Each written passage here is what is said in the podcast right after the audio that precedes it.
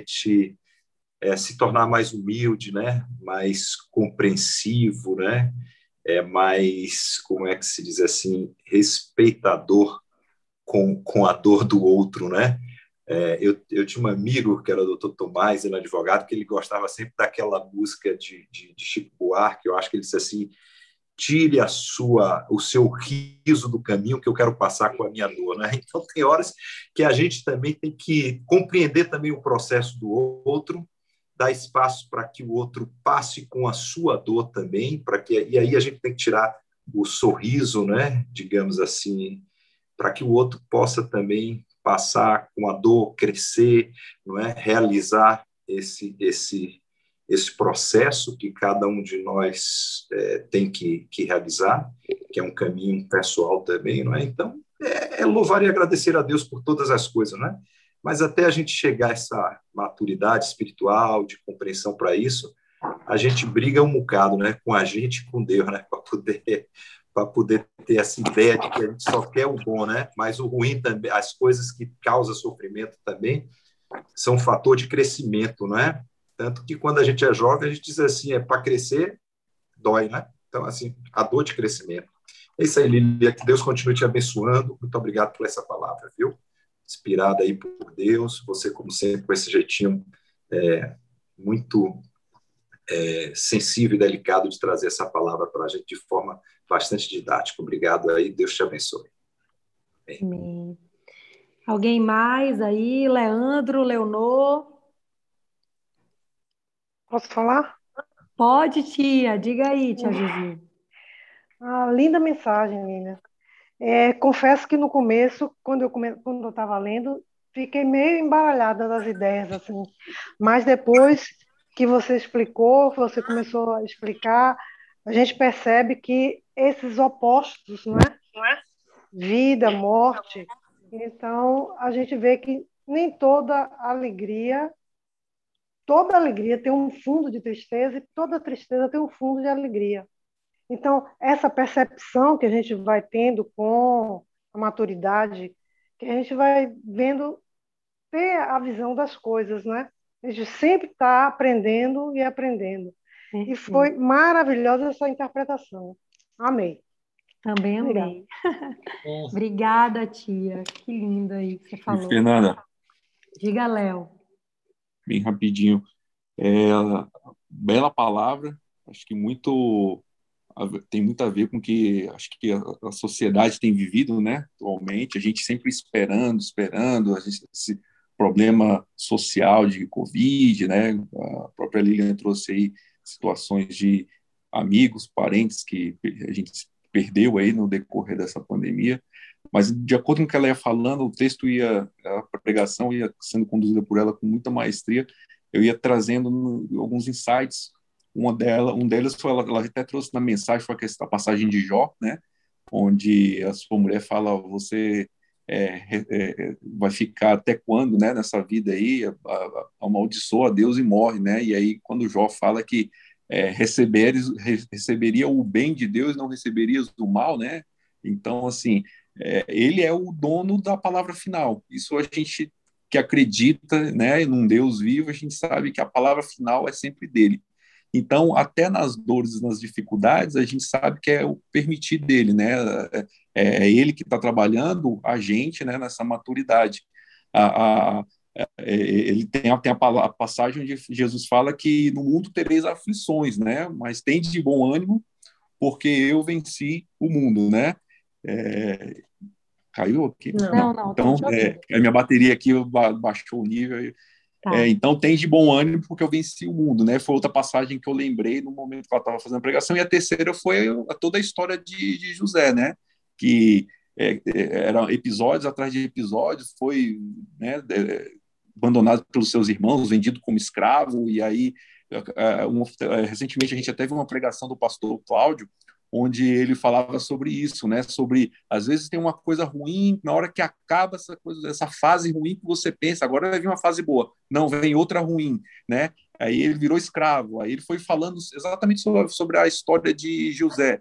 E aí ele depois que virou escravo, e depois ele como escravo, aí a coisa começou a ficar boa, ele virou lá o, o chefe dos escravos, né?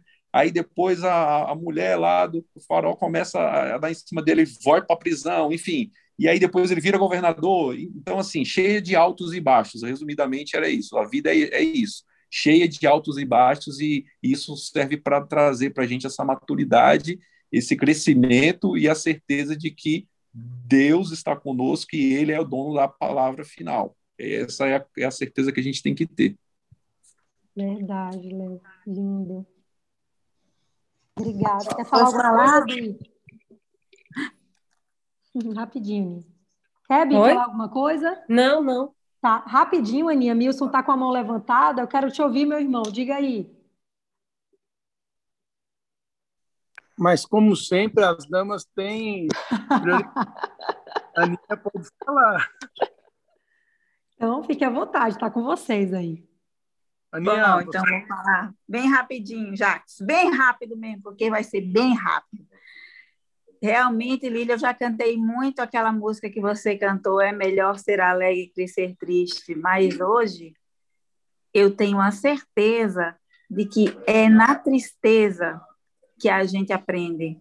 É na tristeza que a gente, muitas vezes, é, é e é quando a gente está lá embaixo que a gente diz assim, que a gente diz que Deus abandonou a gente, mas não abandonou, não. Que a gente está cada vez mais perto dele e ele está cada vez mais perto da gente. E quando você estava falando, eu me lembrei de uma música que eu acho que é muito, vale muito a pena e lembra muito que é aquela diz assim: sou um milagre. Aquilo que parecia impossível aquilo que parecia não ter saída. A música é linda, Aninha. Aquilo que parecia ser minha morte, mas Jesus mudou minha sorte. Sou um milagre, estou aqui. É Obrigada, Lilian, lindo. Eu me acabo quando eu ouço essa música. Essa música é linda. Diga, Milson.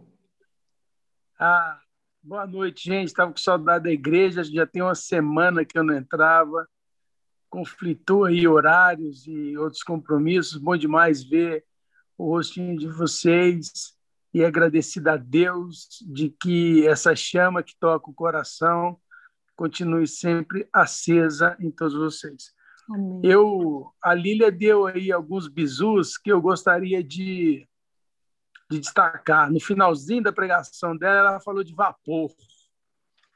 E vapor é uma das traduções lá da palavra Hevel, em hebraico, que na maioria das Bíblias está traduzido para vaidade. Né? Se a gente for olhar lá em Eclesiastes 1, 2, está escrito lá que tudo é, é vaidade de vaidades. Né? Tudo na vida é vaidade. Está escrito lá em Eclesiastes 1, versículo 2. E e a gente também, assim, no, ao longo da vida, a gente sempre escutou que tudo na vida passa, né? Seja muita alegria ou muita tristeza passa. É, os céus passarão, né? Está lá na Bíblia, né? Mas eu não passarei. Então, é algumas coisas na nossa vida que não passam. A palavra de Deus, a presença do Deus eterno, né? O Deus que não existe, o Deus que é, né? Porque o existe o existir pressupõe início e fim, então a gente tem certeza que o nosso Deus é. E, e a Lília falou também da música é, Samba da Samba da Bênção, é a, a nossa música aqui de casa. A gente, quando está em conflito, a gente sempre alguém puxa a letra dessa música. E a letra dessa música ela é mais triste, mais melancólica do que alegre porque para fazer um samba com beleza é preciso um pouco de tristeza. Então, ele fala de tristeza, de saudade. Então, é um jeito de adornar aquilo que a gente sente, né?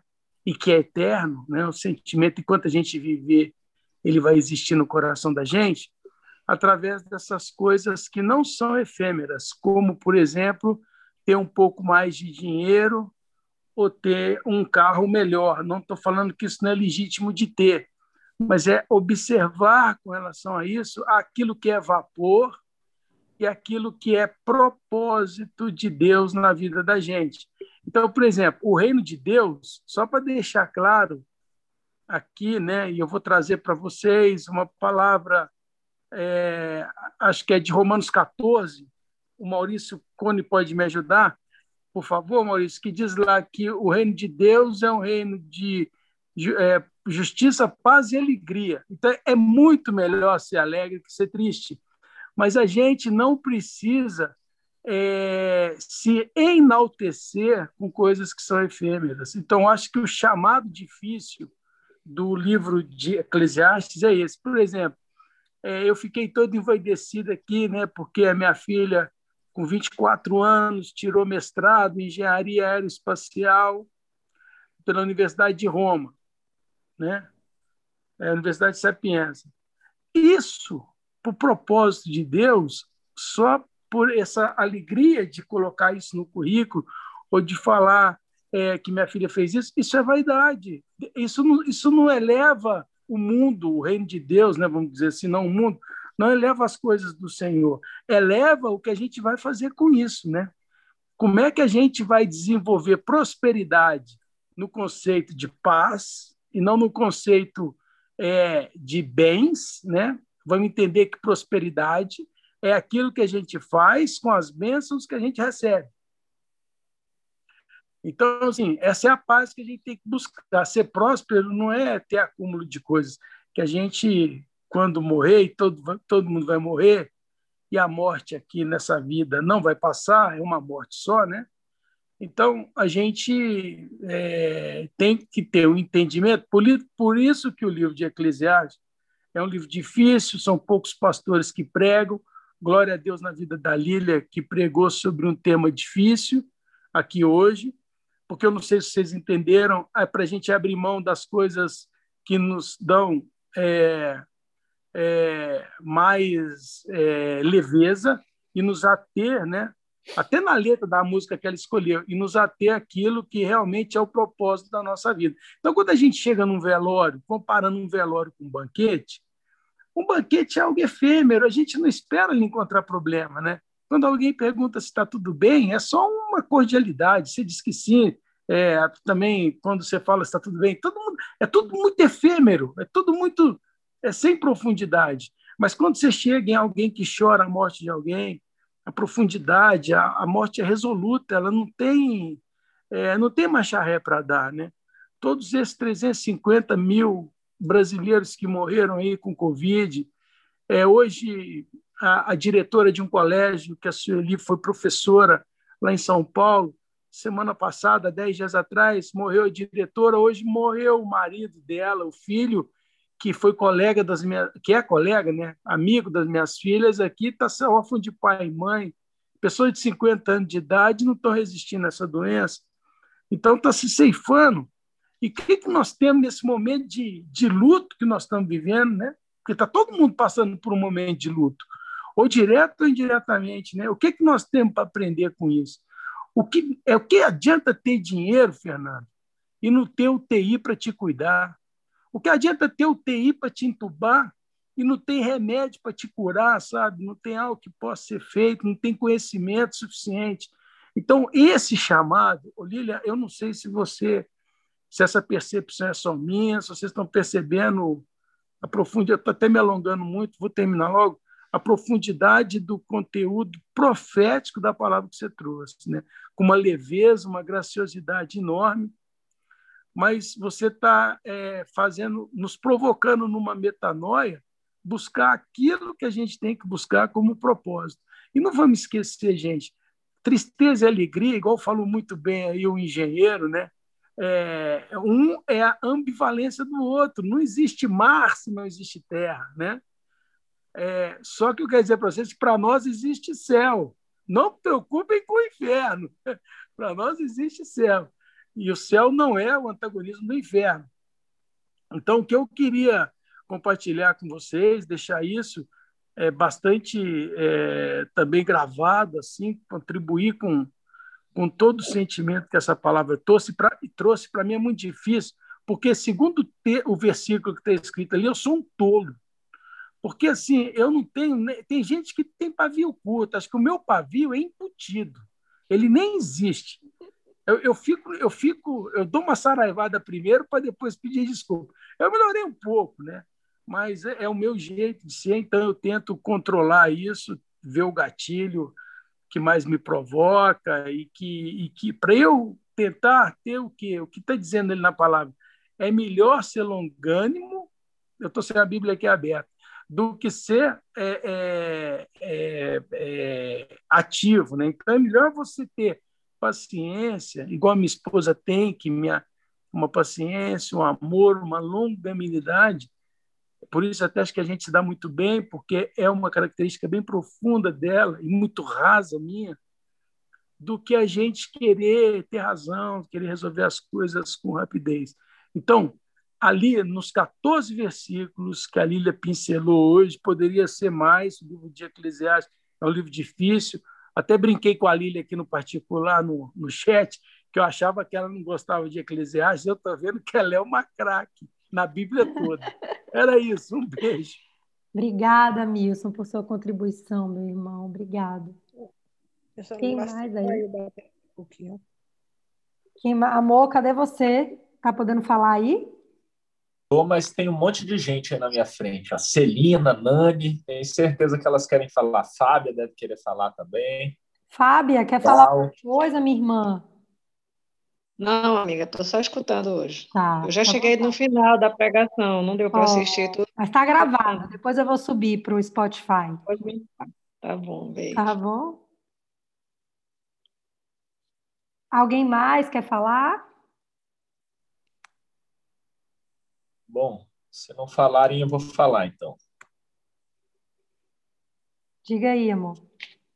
Seguinte, essa mensagem, né, de Eclesiastes, é, esse livro deixa entender que o verdadeiro sábio presta atenção nas escrituras. E a Lilian já explicou praticamente tudo, né? O que chama atenção nessa mensagem é que nesse período que a gente vive, um período de coronavírus, né, de grandes funerais, trazendo esse texto junto, desperta a gente para a realidade da morte, né? E nesse antagonismo acaba despertando na gente o encorajamento para viver bem e de forma feliz. É, isso é daqui, isso é daqui da delegacia, mas é o seguinte: como assim? Poxa, a gente sofre, né? A gente ora, pede pelos parentes, pelos entes queridos, pelos amigos, pelo pessoal da lista, mas ao mesmo tempo, o dia seguinte já é outro a gente tem que olhar para frente e prosseguir, né? Correr para o alvo. Então, eu vou deixar isso mais claro no final. Nesses períodos de fraqueza e sofrimento, a gente se aproxima mais de Deus. Isso é mais comum. É uma regra geral. Já nas festas e nos banquetes, em regra, a gente acaba se aproximando. Parem para pensar, se a gente não tivesse aqui na igreja digital nessa pegada forte, indo para a igreja, e alguém ganhasse na Mega Sena, ficasse milionário, não sei o quê. Eu duvido que alguém ia querer viver com Deus o tempo inteiro e orando. A regra não é essa, né? Então, essa aproximação de Deus que a gente tem a mais nesse período, ela é boa. Ela é sempre boa, mas nesse período a gente se aproxima mais, então quebranta mais o nosso coração, aumenta a nossa empatia, a nossa misericórdia, e a gente se torna pessoa melhor. Ele torna a gente melhor. A gente não faz nada, né? Agora, na adversidade, a gente considera, e na alegria, a gente vibra com Deus, agora eu tenho certeza que a gente vai vibrar, né? Quando a Nília falou que Deus traz coisas ruins, isso aí é muito profundo. Na graça, não tem mais condenação e nem punição, tem disciplina e correção. Eu entendo isso perfeitamente assim. Ó. Deixa eu dar um exemplo claro para vocês. Eu tenho um filho pequeno que a maioria conhece, que é o Davi. Então, como eu amo ele, eu quero corrigir, disciplinar ele. E quando eu disciplino, ele não gosta. Ele quer fazer as coisas que ele quer, porque a gente já teve a idade dele, todos vocês aqui. E a gente já foi disciplinado por pai e mãe, a gente não gosta. A gente quer ficar até tarde, a gente não quer tomar banho cedo, a gente não quer dormir cedo, a gente quer ficar acordado até tarde, não quer ir para aula no outro dia. Isso é correção e disciplina. É o que Deus faz. Acho fantástico isso. Agora, uma outra coisa que a Línia falou que eu notei na minha Bíblia, que é no verso 1, né? Não é mais agradável é melhor, né? Esses momentos ruins, eles são melhores para o nosso crescimento, para o nosso aprendizado. Tem mais a ensinar para a gente, para a gente crescer como pessoa. É onde Deus age mais, na nossa fraqueza. Se a gente diz que é bom, ele fala, vai lá então, se vira, você não é o bom. Agora, se a gente reconhece, eu sou fraco, me ajuda, ele fala, é esse aí, esse aí eu vou ajudar. E ele ajuda pela misericórdia. Né? Outro fator que a Lilian me chamou muita atenção, que eu anotei, foi o seguinte: a gente acha que sabe de tudo. E às vezes até acha que faz as coisas melhor do que Deus. Muitos de vocês estão falando, não, não, jamais. Mas, pessoal, para para olhar as nossas condutas. A gente para para perguntar para Deus tudo que a gente faz para orar, para deixar nas mãos dele, para dar o caminho para ele, para entregar o leme do barco, como o PP diz nos devocionais, direto para ele. Então, realmente, a gente pensa assim, para concluir, eu vou pegar a fala do Léo aqui, que a história de José é fantástica, né? E realmente tem hora que ele está no buraco, aí quando a gente pensa que vai melhorar, não, aí ele é vendido como escravo nu. E tem hora que ele está saindo da prisão, aí a gente acha que vem alguma coisa ruim, mas não, na sequência ele vira governador. Então é coisa ruim, coisa ruim, coisa boa, coisa boa, coisa boa, coisa ruim. Não tem como a gente saber é o que diz o verso 14, o único que eu vou repetir hoje. No dia da prosperidade, alegra-te. Vamos entender isso aqui. Mas no dia da adversidade, considera. Poxa, no dia que for para a gente se alegrar, vamos se alegrar também, pessoal. Tem gente que fica só na adversidade o tempo inteiro, quer viver no luto o tempo todo. Agora, por que isso? Por que no dia da prosperidade alegra-te e por que na adversidade considera? Ele explica, porque também Deus fez um em oposição ao outro. Por quê? Um dia de alegria, outro dia de felicidade. Ou alegria, alegria, felicidade, felicidade. Tristeza, tristeza, tristeza em sequência, como disse Léo. Para que o homem nada descubra do que há de vir depois dele. Para que o homem não se envaideça, não se ensoberbeça. Para que o homem saiba o lugar dele e deixe Deus dirigir. Parabéns, Lilian, instrumento que o Espírito Santo continue abençoando com esses livros maravilhosos aí. Mais alguém? Mais alguém, pessoal? Eu quero, eu quero parabenizar, né, glorificar a Deus pela Lilian, pela palavra que o Senhor deu para ela, porque assim é uma palavra muito profunda, viu, Lilian? E você, como sempre, claro, graças, glória a Deus, você traz com uma tranquilidade, uma leveza muito grande, porque a visão de, do sábio, né, de Salomão, parece bem pessimista, mas é uma visão que ela nos leva à reflexão. E eu, eu ponto duas coisas aqui que me chamam sempre muita atenção, que é o sentido da vida. Né? O sentido da vida a gente só reconhece é, quando a gente está no luto, né? no momento do luto, que a gente vai a um velório, ou que a gente vê a morte, aí a gente pensa e a gente tem a percepção do sentido da vida. E existem pessoas que elas vivem de alegria em alegria. E quando vem a adversidade na vida dessas pessoas, elas não sabem como lidar com essa adversidade.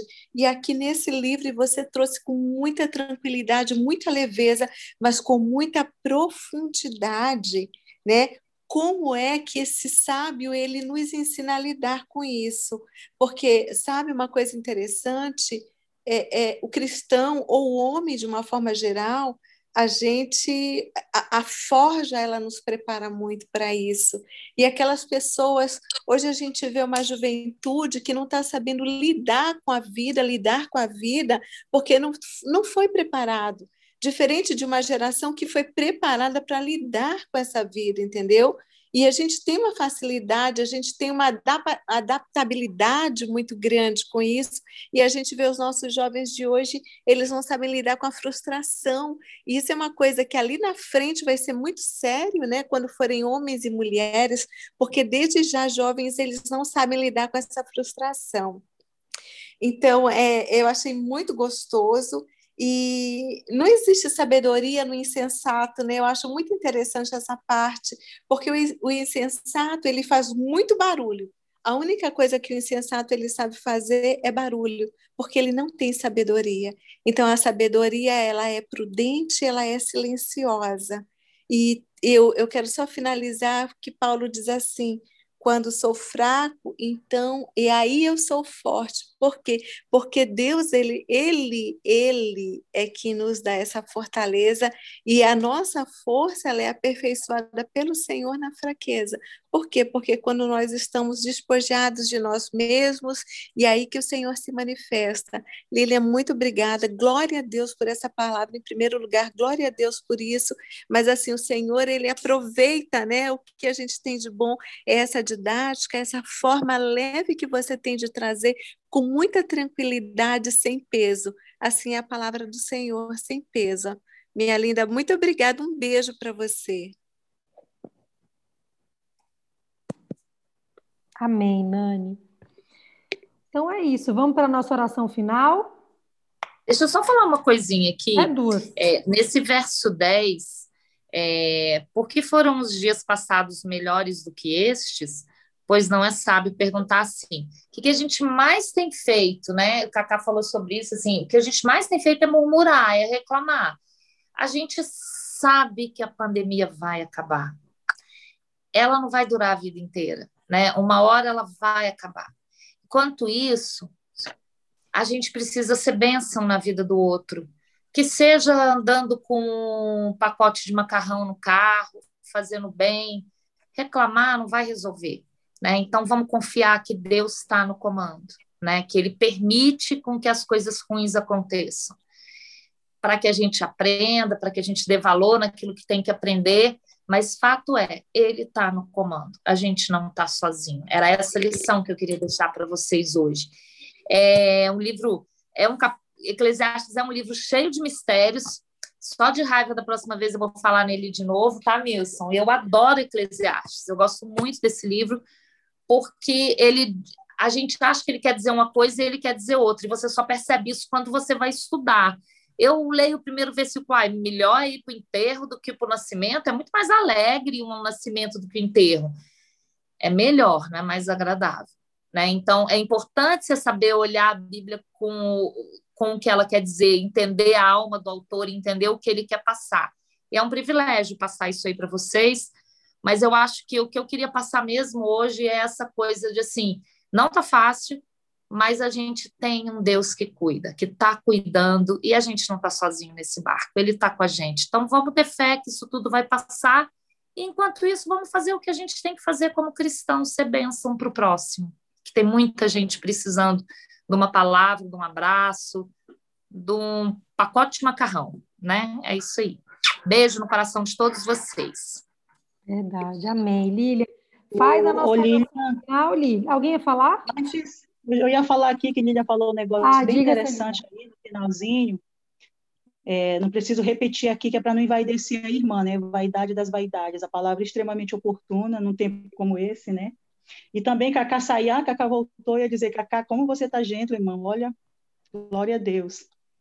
É, e aí, Lília falou um negócio muito interessante aí na, nesse finalzinho e, e sobre essa questão da de esse momento que estamos vivendo ser, ser uma janela de oportunidades, né? Quem falou isso foi o presidente da do fórum aí, ele falou no outro sentido, né, das oportunidades materialistas, mas nós que podemos vivemos uma vida de fato voltada para Deus, porque o, o objetivo, o tema de Eclesiastes é a nulidade da vida à parte de Deus, né?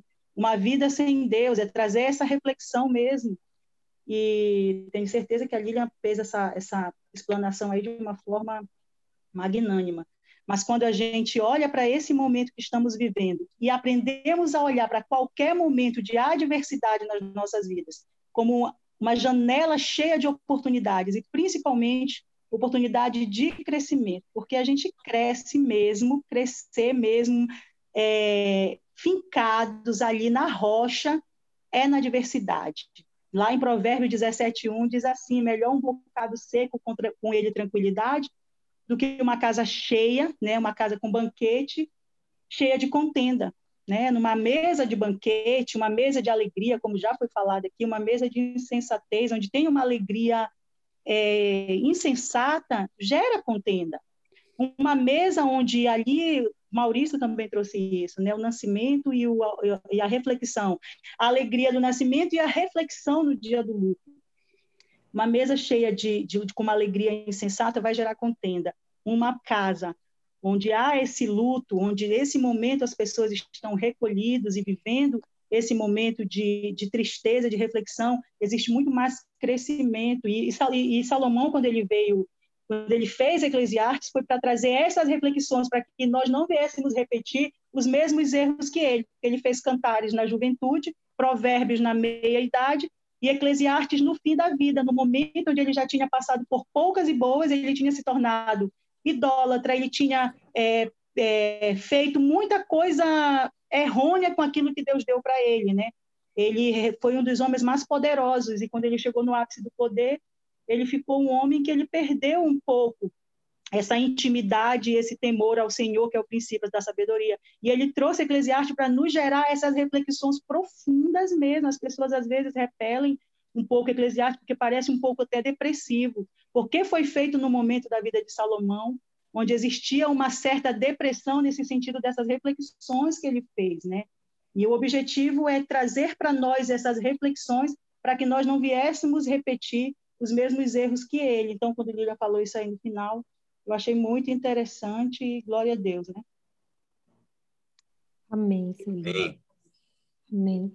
Lília, Lília, faz a nossa oração final Fácil demais da conta. Vamos lá?